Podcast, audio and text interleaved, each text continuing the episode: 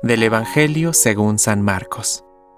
Cuando Jesús volvía de la región de Tiro, pasó por Sidón y fue hacia el mar de Galilea, atravesando el territorio de la Decápolis.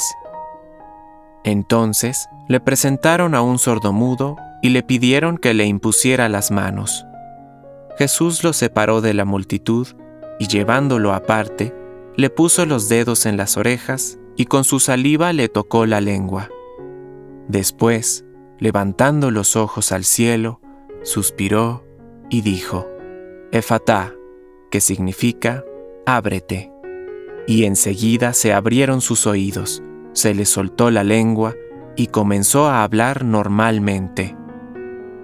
Jesús les mandó insistentemente que no dijeran nada a nadie, pero cuanto más insistía, ellos más lo proclamaban y en el colmo de la admiración decían, todo lo ha hecho bien, hace oír a los sordos y hablar a los mudos. Palabra de Dios.